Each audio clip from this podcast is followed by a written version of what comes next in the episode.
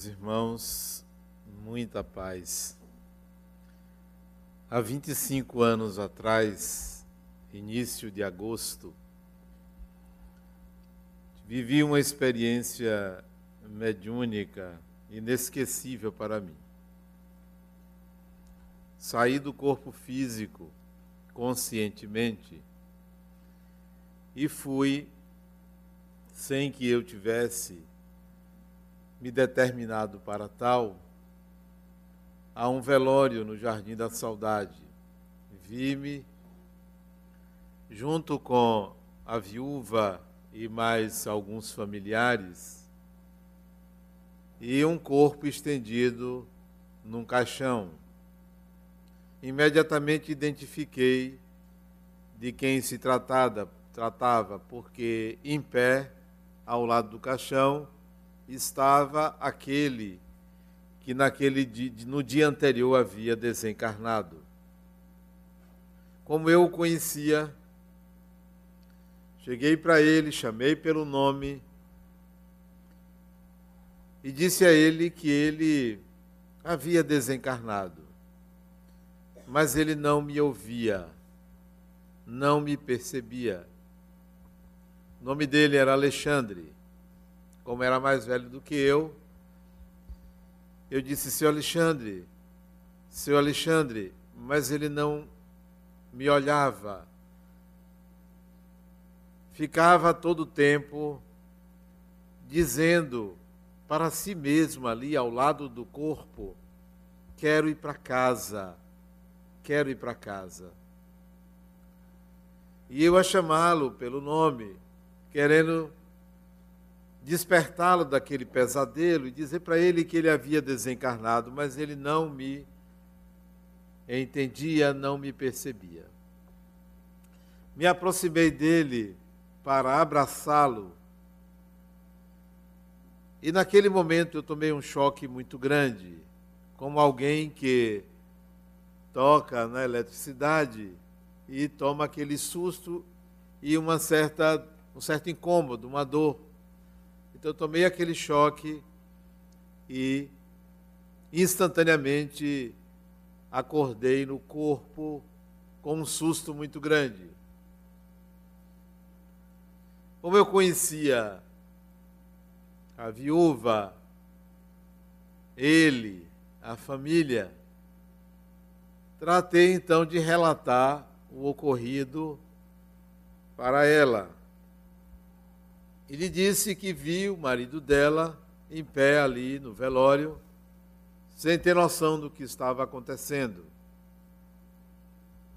E ela então me disse que quando ele estava na UTI, ele teve um aneurisma e desencarnou horas depois do aneurisma. Ele tinha 68 anos na época. Ela me disse que na UTI ele precisou ser amarrado porque ele a todo momento dizia que queria ir para casa, que ele não queria estar ali naquele hospital, que ele queria ir embora. Que ele repetia: Eu quero ir para casa. Então ele permaneceu desencarnado da mesma forma que ele estava quando encarnado, com a mesma fixação mental, com o mesmo pensamento, com a mesma disposição tal vida, tal morte. O eu continua dentro dos seus limites,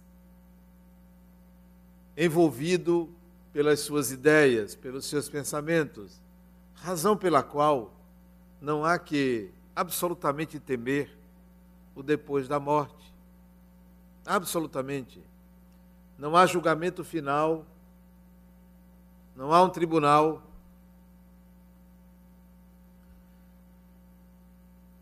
Não há que ir para o umbral, para o inferno, para o céu, para isso ou para aquilo. Porque a mente permanece ocupada com os seus últimos pensamentos. Para aquele que fizer uma avaliação da sua encarnação, no momento da morte ou logo em seguida, poderá entrar num processo de culpa muito grande por causa do condicionamento, por causa da educação que nós tivemos, da iniciação religiosa. E eu me lembro que o ano passado, 2000 o ano retrasado, 2014, agora no final de outubro completarão dois anos, eu tive um AVC e fui para uma UTI. E estive ali alguns dias na UTI, os médicos na expectativa de que eu desencarnasse ou não, e eu, sem a menor preocupação quanto a isso, e nem fiz qualquer exame de consciência, porque não há por que fazer exame de consciência, não há por que se preocupar em fazer um balanço.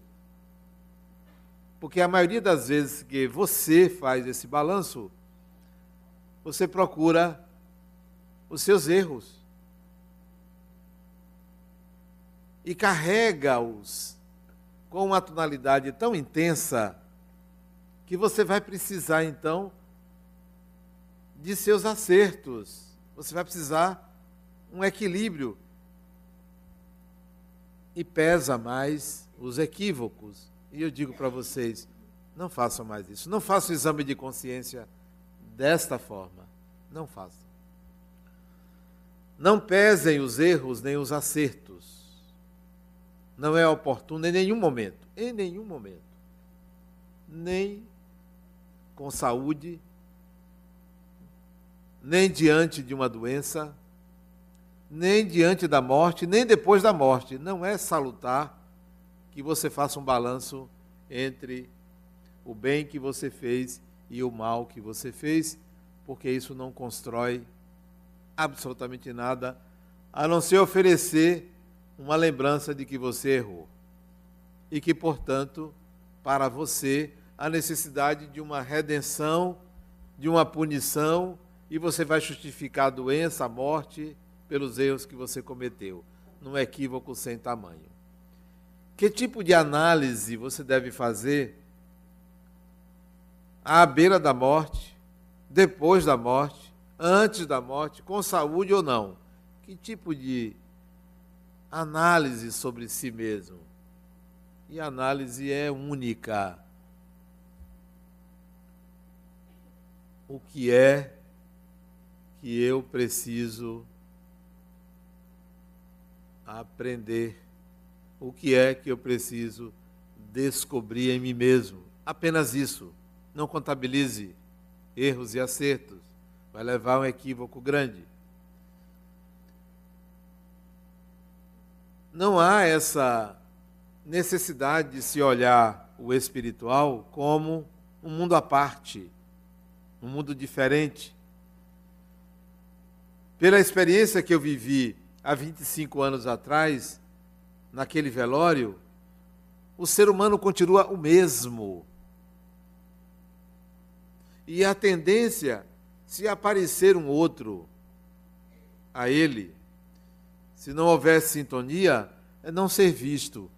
E se vir, ou se ver, esse outro tenderá a qualificar é de luz ou não é de luz? Numa num julgamento desnecessário. Todo ser humano possui luz, todo ser humano possui sombra. A questão é quem é, e não se é um espírito de luz ou se é um espírito atrasado, até porque o mundo espiritual não se divide em duas categorias, os de luz e os sem luz, os obsessores e os mais evoluídos. Não se divide assim. O mundo espiritual se divide numa classificação fantástica, mas absolutamente fantástica, chamada de diversidade. Diversidade. É um mosaico enorme. Quantos são de luz? Todos. Quantos são obsessores? Todos. Quantos são os do bem? Todos. Quantos são do mal? Todos. Então vamos tirar esta classificação. Espíritos são pessoas, pessoas são espíritos. E como é que você classifica as pessoas? Você vai dizer, as pessoas são brancas ou são negras? Não. Isto é ultrapassada essa ideia. Vamos dividir as pessoas em são homens e são mulheres? É ultrapassado porque você tem entre um e outro uma diversidade também grande. Como é que você classifica a humanidade apenas constituída de uma enorme diversidade, enorme. Assim é o mundo espiritual. Todos podem ser de luz ou não. Então não vamos mais dividir as entidades que nos acompanham, que fazem parte dos nossos processos em encostos. Encosto. Adenal, eu, eu acho que eu tenho um encosto. Será que tem um obsessor? Eu acho que tem alguém do meu lado. Bom, tem alguém, certamente que tem. Você está vendo? Estou vendo você. O único espírito que eu estou vendo é você e o outro sou eu. Não, mas algum desencarnado deve ter. Deve ter. E daí? E a pessoa se benze. Outro dia eu vi entrar aqui para assistir uma palestra minha, uma mulher entrou ali e fez o sinal da cruz, se benzeu. Certamente ela disse, poxa, eu vou entrar num lugar sagrado, vou me benzer. Ou então, vou me proteger, não sei onde eu estou entrando. Nós temos uma mítica para entrar em contato com o espiritual absolutamente desnecessária. Uma condição mítica.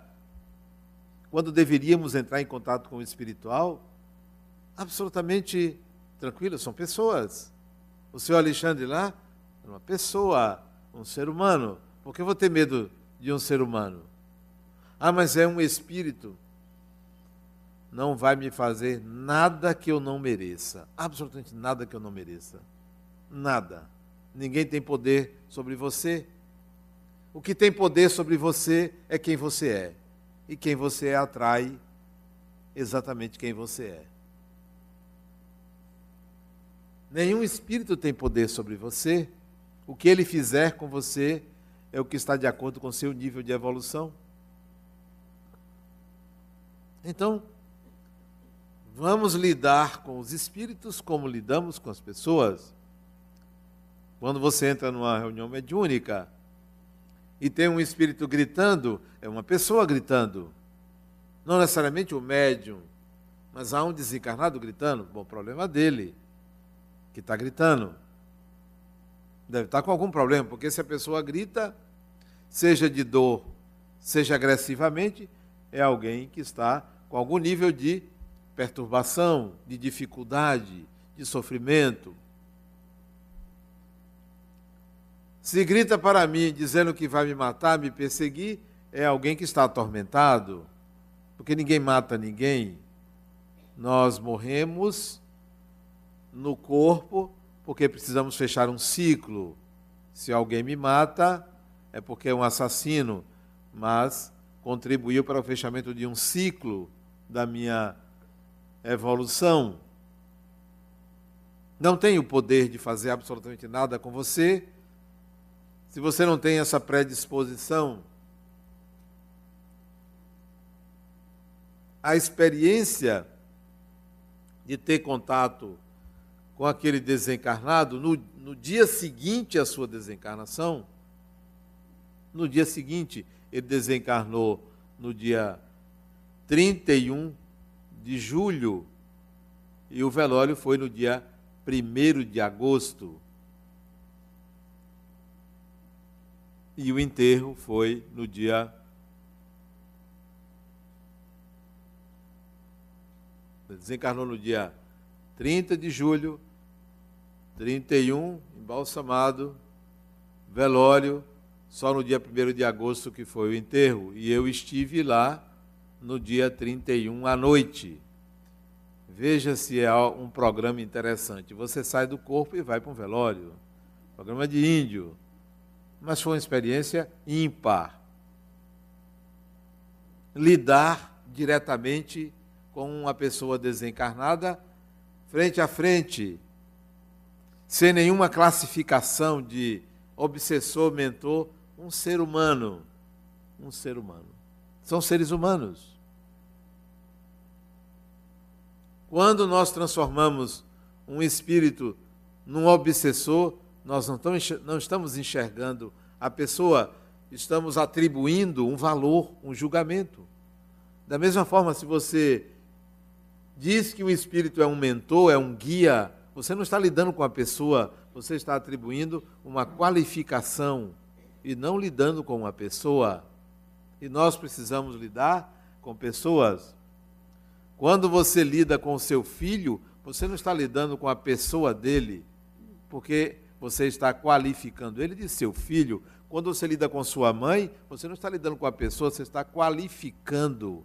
Para lidar com a pessoa, você tem que enxergar a pessoa além da qualificação que você deu. Quando você lida com a autoridade, você não lida com a pessoa, você lida com a qualificação que você deu. Então, ao olhar, ao entender o mundo espiritual, tente lidar com pessoas. Quem é? Quem é? Com quem eu estou falando? E eu, quando converso com os espíritos, eu quero saber com quem eu estou conversando. Ah, eu vou fazer isso com você. Mas quem é você para dizer que você vai fazer isso comigo? Que relação nós tivemos? Ah, em outra vida você me fez isso. Não me lembro. Tem nada a ver. Não me lembro. Nessa vida eu lhe fiz alguma coisa, eu lhe conheci, não lhe conheci então, meu amigo. Não é comigo. Porque não me lembro. Nós temos esse atavismo ou condicionamento histórico, passado, arcaico de aceitar que alguém nos acuse de um delito cometido que não nos lembramos. Por quê? Por que, que eu vou aceitar isso? Porque a gente carrega uma culpa desnecessária de um suposto pecado original.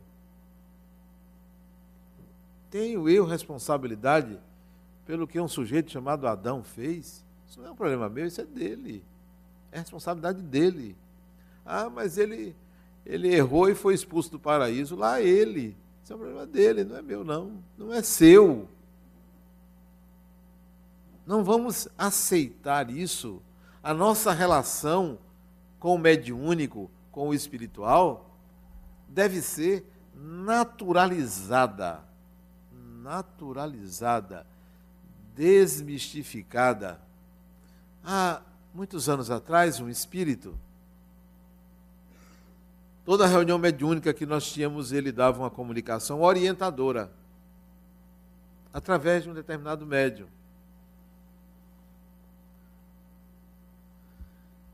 E uma dessas, ele era, ele não, ela, era uma mulher que se intitulava uma mulher desencarnada, dava o nome.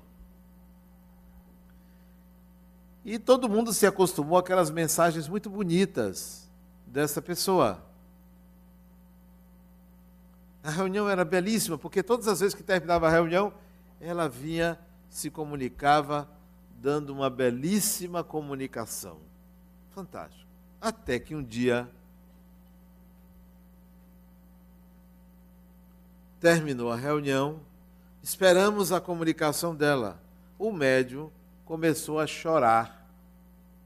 E foi uma surpresa para todo mundo. Ninguém esperava que aquele espírito chorasse. Todo mundo ficou surpreso. Por que ficou surpreso? Porque não enxergava o ser humano. Poxa, ninguém pode chorar? Ah, porque é evoluído não chora? Então é um gelo, é uma pedra. Todo ser humano chora. Chorar é uma expressão de sentimento. Então, todo mundo ficou surpreso até que ela disse o seguinte: quando perguntado por que ela estava chorando, porque eu vou reencarnar e eu não queria. Ok, nem todo espírito quer enfrentar nascer em Cajazeira 12 nem no Curuzu, nem em Mussurunga, nem todo espírito, né? Todo mundo quer nascer aonde?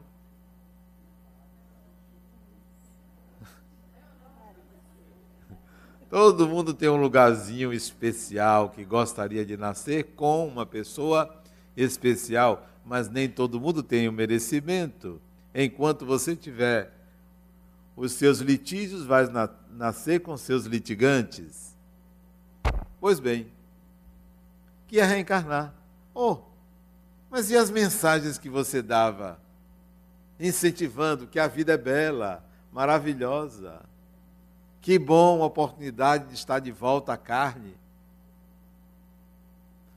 Muita gente fica ditando mensagem, mas na hora que o calo aperta, ah, mas comigo é diferente. É gente, espírito é gente. Resta saber qual é a sua dor, qual é a sua ferida, onde aperta o seu calo. Todo mundo tem mensagens belíssimas, livros maravilhosos, mas são seres humanos, são pessoas. Qual é o seu drama?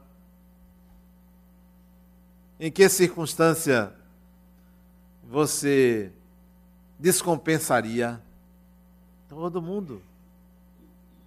Portanto, para você que está lidando com uma dor, com sofrimento, com um encosto, com algum espírito, dialogue, converse, pergunte a sua dor para que ela tem uma mensagem do espírito Meimei chamada Voz no Coração. A mensagem começa assim. Eu já li essa mensagem há muitos anos, não me lembro exatamente, mas ela começa assim: Alma irmã, não me condenes venho ofertar-te renovação e experiência. Sobretudo, mostrar-te nos irmãos do caminho quem eu sou. E a mensagem prossegue numa melodia muito grande, fazendo você entrar em contato com o seu coração e no final ela se identifica. Sou a tua dor, alma irmã. Venho ofertar-te renovação e experiência, sobretudo mostrar-te nos irmãos do caminho. E aí tem lá, sou a sua dor. A dor é um apontamento desnecessário, mas oportuno para lembrar a gente de alguma renúncia que deveríamos fazer e não fazemos, de alguma lição que, que repetimos e já deveríamos ter resolvido, de algum caminho que deveria ser tomado, trilhado e a gente prefere adiar. Não, não são os espíritos desencarnados os nossos algozes são nossos mestres. São nossos mestres. Os chamados obsessores, você devia agradecer. Muito obrigado por você me alertar quem eu sou, mostrar quem eu sou. Mas a maioria de nós quer afasta de mim esse cálice de vinho tinto, de sangue, afaste de mim esta dor, porque você é a causa da dor. Não, a dor é sua, o mal é seu, você o configura, o constrói, você é o artífice da sua história, é você quem chegou até aqui, não foi outra pessoa. Então, se alguém lhe chamar para ir numa reunião mediúnica, vá. Não diga eu tenho medo porque o seu medo ele representa uma mitificação, um condicionamento. O fenômeno mediúnico é tão natural quanto a respiração. O contato com espíritos desencarnados que você faz, que você estabelece, é tão comum quanto os batimentos do seu coração, é tão inconsciente quanto o sistema que promove os movimentos do seu organismo. Algo absolutamente natural que você não pode bloquear, evitar, ele acontece em determinados, determinadas intensidades, mas ele acontece. Ninguém pode fugir dessa relação. Me lembro de um homem que me procurou uma vez. Adenauer, eu não aguento mais. Eu estou vendo espírito toda hora. No trabalho, em casa, no meu quarto, na sala, na janela. Eu abro o guarda-roupa, dentro do guarda-roupa. Eu não aguento mais. É mesmo, fulano? Toda hora eu vejo. Mas é o seguinte. E ele ainda me disse assim: ó, já fui em tudo quanto é lugar e ninguém resolve. Já fui no centro espírita tal. Não resolve. Já fui no psiquiatra, já fui em psicólogo, ninguém resolve. Me disseram que você resolve isso. Ah, vou resolver. A partir de hoje, você não vai ver mais nenhum. Pode ir embora.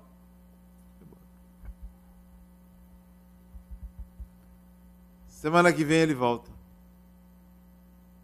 Triste. Triste. Adivinha o que aconteceu? Adivinha? O que aconteceu? Ele não via mais nenhum espírito e se sentiu solitário. Adenauer, eu quero de volta alguns. Você tirou todos. É verdade isso. Você tirou todos. Quais os que você quer? Fulano, fulana. Era uma meia dúzia. Disse, não tem problema. A partir de hoje, eles estarão com você. Pode ir embora. Ele foi embora. Semana seguinte, uma surpresa eu tive. Qual foi a surpresa? Qual? Eu fiquei curioso em saber se estava funcionando minha proposta, né? Ele veio sorridente e disse para mim: Adenauer, eu soube que você não tem carro. Eu vou lhe dar um carro. Mas por quê? Porque funcionou. Três contatos que eu tive com você funcionou. Eu vou lhe dar um carro. Eu disse: Eu não quero carro. Mas eu vou lhe dar um carro. Qual é o carro que você quer? Ele é um muito rico, eu disse, mas eu não quero carro. Eu vou lhe dar um carro. Vou botar na porta do seu consultório um carro. Eu, disse, eu não quero. Se o senhor botar aí, eu vou mandar guinchar. Eu não quero carro. Eu não preciso de carro. Eu vou lhe dar um carro. O senhor não vai me dar um carro. Vou lhe dar um carro. E foi embora. Eu prontamente peguei o telefone, liguei para a casa dele para falar com a esposa dele. Olha, fulano saiu daqui com uma proposta absurda. Ele disse, toda a família concordou em lhe dar um carro.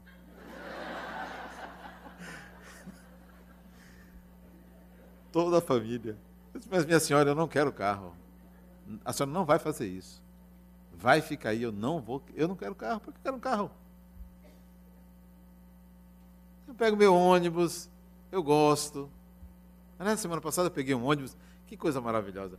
Eu peguei um ônibus, eu sento, fazendo um parênteses, eu sento, eu gosto de sentar ali onde senta velho, gestante, do, aquele pessoal ali, porque você sempre tem um papo diferente. E só tinha um lugar vago, e tinha uma senhora muito avantajada, fisicamente falando, que ela ocupava três quartos dos dois bancos. Eu olhei assim para ela, ela olhou para mim, olhei para ela, olhou para mim, eu digo, eu preciso sentar, mas ela, por mais que ela chegasse, só deixava metade. Aí eu disse para ela, eu vou ter que sentar. Ela se sente, meu filho. O meu filho dela foi cativante, que deu para eu me encostar e fiquei ali conversando com ela. O ônibus foi lá da Pituba até aqui, aqui na Orla de Piatã. Ali pelo Aeroclube, nós já éramos amigos íntimos, eu e ela. Ela me contando a história dela tal. Até que entrou outra pessoa, mais idosa do que eu. Eu tive que sair do meu lugar e entrou outra senhora que ela só se encaixou ali porque ela botou parte do corpo dela em cima do corpo da outra. Porque as duas eram gordinhas. E eu ali em pé. Então, eu gosto de, de sair do automóvel e experimentar o contato natural com as pessoas. Como eu estava sem dinheiro, eu não ando com dinheiro, eu tomei cinco reais emprestado para tomar o ônibus, né? E o cobrador não tinha o troco, né? Eu disse para ele, não, o senhor pode ficar com, com, com a, o troco. Mas ele se ofendeu. Eu disse, não, eu vou lhe devolver o troco. Me devolver o troco. Uma pessoa, até, até certo ponto, tem dignidade. Ele não quis receber os 1,80 de troco. Eu não sabia que era 3,20. Bom, aí, voltando. Aliás, eu me perdi. Eu estava falando de quê? Do carro. Ah, do carro. Aí eu disse, minha senhora, eu, eu não quero carro. Eu pego meu ônibus, eu gosto, né? É, é, é salutar para mim, eu vejo os tipos humanos, né? Eu gosto de conversar. Eu vou num banco, eu gosto de conversar na fila.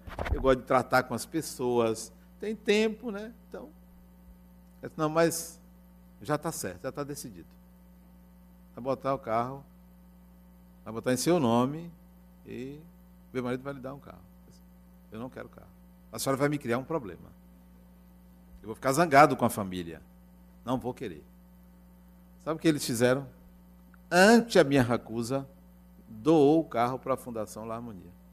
E nós ganhamos um carro. Um carro bom. Usamos esse carro. Depois vendemos. Aliás, este é o terceiro carro que eu ganho. Três carros. Não dessa mesma pessoa, de outras pessoas. Parece que as pessoas me acha com cara de, de quê? De motorista para me dar carro. Três carros. Todos três foram destinados à fundação. Não satisfeito, sabe o que ele fez? Esse indivíduo, ele já desencarnou. Já desencarnou. Isso tem alguns anos. Ele veio no centro. Sedenal, eu senti calor no centro. Você me permite eu botar ar-condicionado no centro? Eu digo, aí eu deixo. Botou ar-condicionado no centro, lá no Joana de Anjos. Botou ar-condicionado em qualquer lugar. Sadenal, eu vejo que você fala sem microfone. Eu posso comprar um, comprou um microfone, comprou mesa de som. Eu digo, isso é que é caridade boa, né? Pode doar. O processo dele de relação com o espiritual, realmente havia espíritos que o obsidiavam, que o perseguiam, por uma relação culposa que ele tinha, que ele teve. Uma relação culposa. Parte desses espíritos era a imaginação dele, por causa da culpa. Ele tinha um delírio persecutório porque ele se sentia culpado por uma atitude que ele teve com uma pessoa que veio a desencarnar involuntariamente mas ele se sentia culpado. Para ele, ele foi responsável pela morte daquela pessoa, mas não foi. Mas por ser um indivíduo muito correto, ele se sentiu responsável. E aí, essa culpa, aliada a espíritos que desejavam o desequilíbrio dele, fez com que ele mitificasse, criando personagens espirituais que não existiam. Então nós temos aí o delírio psicótico ao lado de uma influência espiritual real e verdadeira. Havia só, talvez, dois ou três desencarnados, mas ele via dezenas dezenas fruto da imaginação dele. Depois que ele se libertou de parte disso, ele passou a ter uma convivência melhor com esses desencarnados. Agora, se vocês me perguntarem, a mim: Que técnica você usou? Não sei. Simplesmente eu disse isso. Intuitivamente. Porque não tem assim um. Ah, foi um espírito que me ensinou. Não tem. Seria o quê? Eu, eu, eu ser o quê ao inventar? Seria mentira inventar. Saiu na hora. A partir de hoje você não vai ver mais nenhum. Saiu na hora. Não foi alguém que me soprou, não. Uma forma de você lidar com algo extremamente diverso, oblíquo, diferente. Como alguém vai ver espírito em tudo quanto é lugar? Isso não existe. A mediunidade de evidência é intermitente, pouco comum, rara, pouca gente vê. Além disso, só vê quando o espírito quer ser visto. Não é você que quer ver. Você pode ter a faculdade de evidência, mas se o espírito não se mostrar, você não se vê, não vê, mas não vê de jeito nenhum. Não pertence ao médium, pertence ao espírito. É ele que se mostra. É raro. Então, se aparecer alguém dizendo, olha, eu estou vendo isso e aquilo, eu vejo toda hora, está fantasiando. Não é assim que funciona. A outra chega para mim e diz, Adenauer, por que, que eu chego em certos lugares? Eu fico cansada, fico bocejando. Eu fico captando das pessoas. O que é isso? Preguiça. É, preguiça. Isso é mito. Preguiça, preguiçosa. Sério, eu disse assim, preguiçosa. Não tem negócio de ficar captando, não. As pessoas criam uma série de mitos para justificar e encobrir a falta de naturalidade de ligar, lidar com o espiritual. É claro que você pode se contaminar ao lado de uma pessoa gripada, não pode? Pode se contaminar, a pessoa está gripada, é um vírus, você pode se contaminar. É claro que você pode se contaminar com contato com pessoas que tenham doenças infecto-contagiosas, sim. Bom, desencarnado é a mesma coisa mas o médium não é uma esponja que fica captando tudo passivamente. Não é assim que funciona. São pessoas. Ou a gente pensa que espírito desencarnado é tudo doente e que você fica ali bocejando o tempo todo. Quando eu bocejo atendendo uma pessoa, eu já vi, Adenal, será que sou eu? Não, eu estou com sono, eu acordei cedo hoje, eu estou com sono, não tem nada a ver com você, eu estou com sono. Oxê, é uma crendice sem tamanho. Ou então chega assim para mim, por que você está olhando para tal lugar?